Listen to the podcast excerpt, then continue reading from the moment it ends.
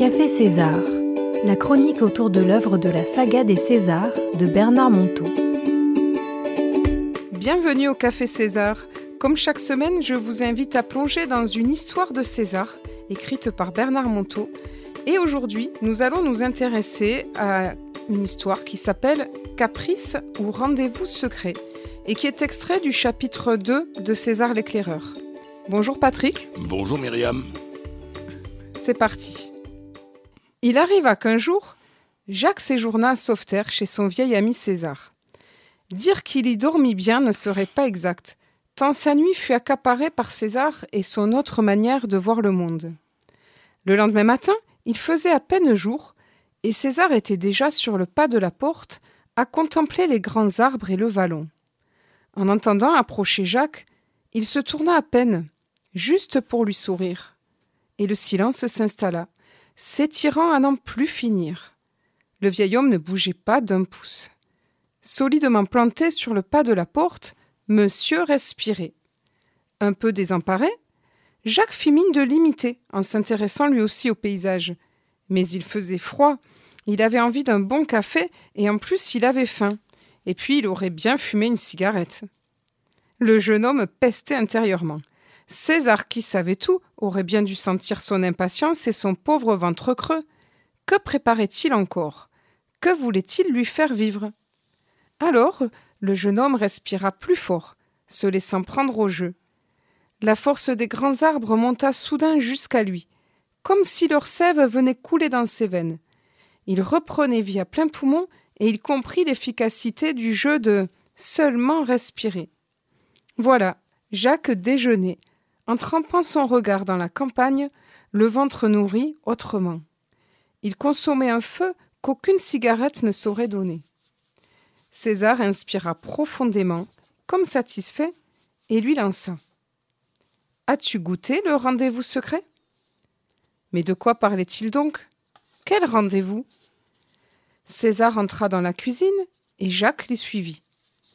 En mettant la table, le jeune homme fut surpris de faire aussi peu de bruit, simplement plein du plaisir d'être vivant. Il sentait en lui une intensité inhabituelle. Il sentait comme une présence qui lui donnait le sentiment d'être habité, d'être aimé. C'était donc ça, le rendez-vous secret? Tout était prêt. La marmite chauffait au-dessus du feu. César s'activait, soulevant le couvercle, remettant du bois. C'était si simple et pourtant si difficile à vivre, autant d'amour pour un chaudron. Peu importe après ça que le café soit bon ou mauvais. Jacques était tout entier à ses réflexions quand soudain une curieuse odeur monta jusqu'à ses narines. César soulevait le couvercle, ajoutait une, une pincée de sel. Aucun doute possible. C'était à une soupe que Jacques était destiné. Un court instant, le regret du bon café l'assaillit, au point de lui faire perdre un peu de son enchantement matinal. Ah, le bougre de César Il dut sentir son raidissement, car, en posant la marmite sur la table, juste au moment où Jacques allait piquer en caprice, il s'écria Jacques, la soupe est bonne si tu es au rendez-vous. Cette phrase renversa Jacques en une seconde. Allez simple, enfer paradis. Allez simple, de la nausée à l'appétit. C'était incroyable quand même. Surpris sur le vif, il était donc capable de changer son regard sur le monde. César lui avait prêté ses yeux pour qu'il réveille les siens. Oui, c'est ça. Il suffisait de voir le caprice pour préférer le rendez-vous secret. En servant la soupe, qui était bien au lard, le vieil homme eut un large sourire. Alors, mon Jacques, es-tu au rendez-vous? Puis, il déplia sa serviette, il ouvrit son couteau et découpa des petits morceaux de pain dans la soupe.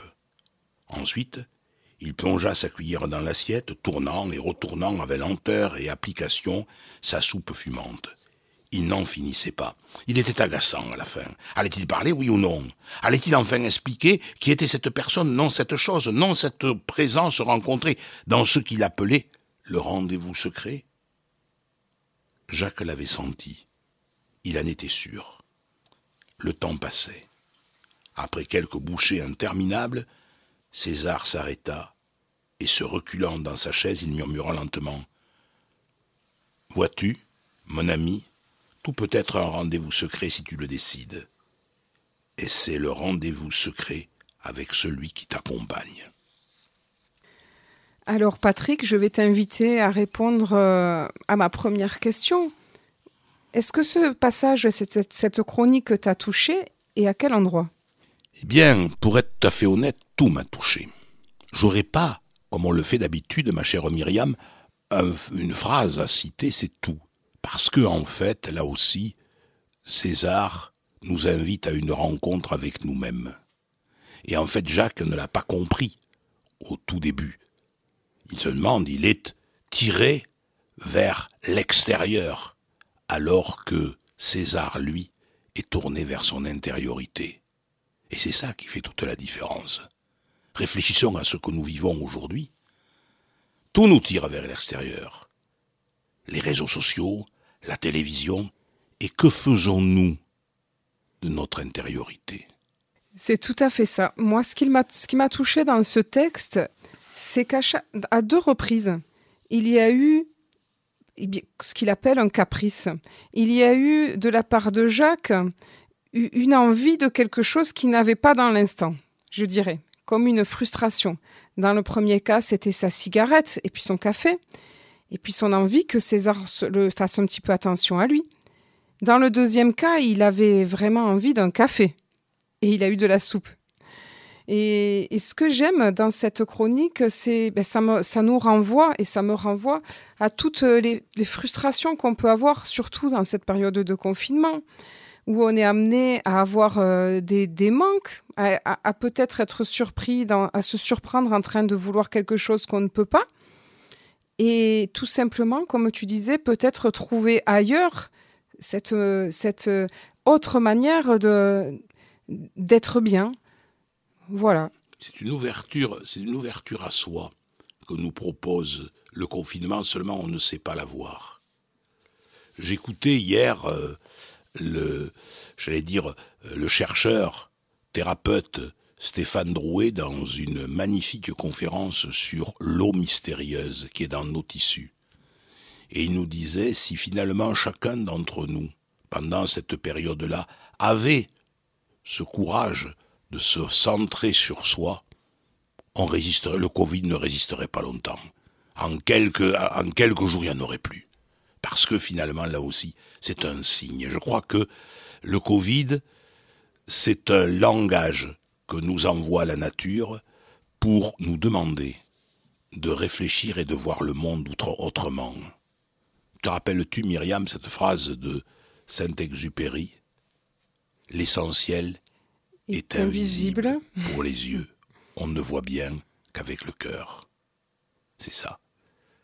Se centrer sur le cœur et faire en sorte que les événements qui nous arrivent, nous les voyons passer mais qui ne nous atteignent pas. Parce que quand tu parlais d'envie, de frustration, qu'est-ce que c'est? On est là pour nous faire souffrir. Euh, un désir nous fait souffrir parce que quand il est euh, atteint, ça va. Mais lorsque ce désir, nous désirons quelque chose et que nous ne l'avons pas, nous sommes frustrés. Et en fait, nous sommes en permanence dans toutes nos émotions, dans la souffrance. Donc, qu'est-ce qu'il faut faire? Ça ne veut pas dire qu'il faut les, pas les rejeter. Il faut les accueillir et s'habituer par euh, une assaise corporelle à pouvoir faire en sorte qu'elle ne nous touche pas. Elle nous traverse mais sans nous toucher. Parce que dès qu'une émotion nous touche, elle forme comme euh, de la colle qui s'accroche à nous. Et nous sommes colère, nous sommes joie, nous sommes tristesse et nous souffrons. Si nous, ne voulons plus souffrir, prenons du recul par rapport à nos émotions. C'est difficile, c'est une routine de tous les jours, mais elle mérite le détour. Et pour rebondir sur ce que tu disais, c'est vraiment dans des toutes petites choses de l'ordinaire aussi. C'est ça qui est un peu enfin, nouveau dans, dans, dans cette euh, sagesse de César. Et, je dirais euh, la somme de tous ces petits rendez-vous secrets de l'ordinaire, puisque finalement, euh, on est invité dans des rendez-vous, dans des petites choses, dans des petites choses banales, dans nos petits caprices quotidiens. On peut apprendre à en faire des rendez-vous secrets, où on apprend à voir et à, sourire de son infortune. Et puis, euh, et tout simplement passer à autre chose, transformer cet instant. Et ce que j'avais envie de, ce que j'ai entendu comme message de César, c'est et si tous ces petits rendez-vous secrets, si la somme de tous ces petits rendez-vous de l'ordinaire nous préparait au grand rendez-vous final, celui que l'on aura sur notre lit de mort, serons-nous comme César, ouvrir les mains, saurons-nous garder ce sourire, ces yeux gentils, ces mains ouvertes, trace de tous nos caprices vaincus et de toutes nos réjouissances secrètes? Mhm. Toute sa vie, Gita Gita Manas, qui représente un petit peu euh, le personnage, qui inspire ce personnage de César, elle a connu dans sa vie des grandes privations de liberté. Le nazisme d'abord, le communisme après. Et pourtant, à la fin de sa vie, elle enseigne encore sur le fait que nous n'avons qu'un seul degré de liberté, bien vivre ou mal vivre l'instant que nous traversons jusqu'à la mort. Et si toutes les restrictions de liberté que nous traversons étaient là simplement pour nous rappeler cela, c'est voilà. C'est une belle, c'est une belle leçon, une belle morale. Et vous, chers auditeurs, posez-vous la question ce passage vous a-t-il touché Vous a-t-il interpellé Et quel message de César ce, cet extrait vous souffle au creux de l'oreille? Et à présent, je vais vous proposer, chers auditeurs, Patrick, Ophélie, de, de faire un petit jeu, de vivre une petite aventure à la César, un jeu qui s'appelle Caprice ou Réjouissance du même nom que la chronique du jour. Avec César, on ne triche pas. Pendant que nous allons déguster, puisque moi j'ai apporté sur le plateau de Radio Bulle des crêpes, des biscuits, euh, une petite infusion. Alors vous, pendant que vous êtes en train de faire ce que vous êtes en train de faire, les auditeurs, il y aura, il y aura un signal qu'Ophélie nous donnera. Et alors nous nous arrêterons. Nous resterons comme des statues, arrêt sur image, et nous nous poserons la question que je vous reposerai. Qui suis-je dans cet instant? Quelle frustration, quel caprice m'habite ou quelle réjouissance m'habite? Donc on va commencer à, manger, à boire. vous, vous êtes auditeur, euh, je ne sais pas si vous êtes en train de balayer, de faire la cuisine. Si vous avez envie de jouer le jeu à un certain moment, eh bien, euh, Ophélie euh, va, va nous donner un petit arrêt. Alors, comment tu trouves ces biscuits, Patrick? Ils sont excellents. Merci Myriam. J'ai aussi une petite infusion à te proposer, digestive. J'ai un petit café. Non on est gâtés, on reviendra. C'est offert par la maison. Alors je pose ma cuillère, je pose ma crêpe, je pose mon biscuit et simplement je me présente intérieurement à César.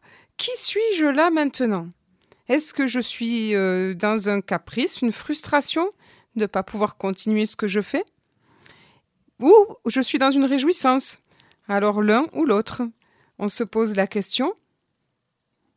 Et puis si on peut, si on y arrive, on, se, on, se, on en sourit et on s'envoie une bouffée de tendresse. Est-ce que, alors, est-ce que l'un de vous, Patrick Ophélie, vous auriez envie de partager euh, ce que vous avez euh, ressenti?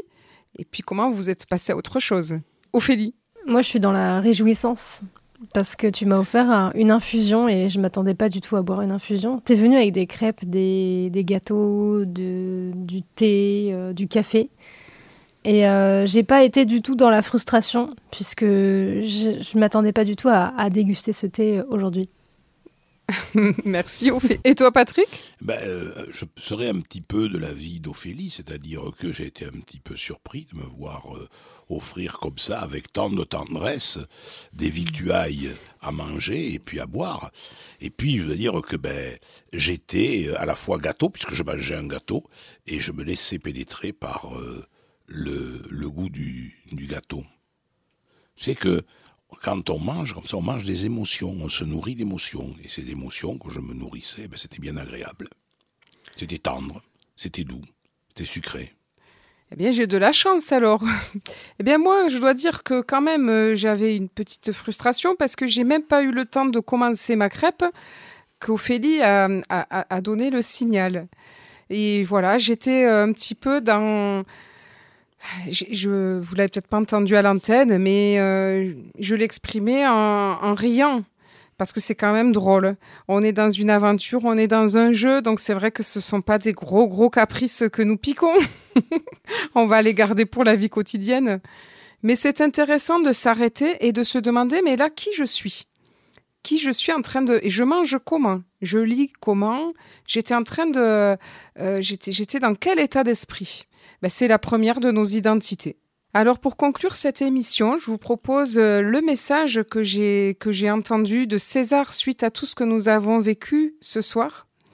Et s'il suffisait de voir le caprice de l'instant pour le transformer en réjouissance secrète et si nos rendez-vous secrets commençaient dans toutes nos petites frustrations caprices les plus anodins Et s'il suffisait simplement de décider de s'arrêter pour rencontrer les yeux d'amour de celui qui m'accompagne À la semaine prochaine, chers auditeurs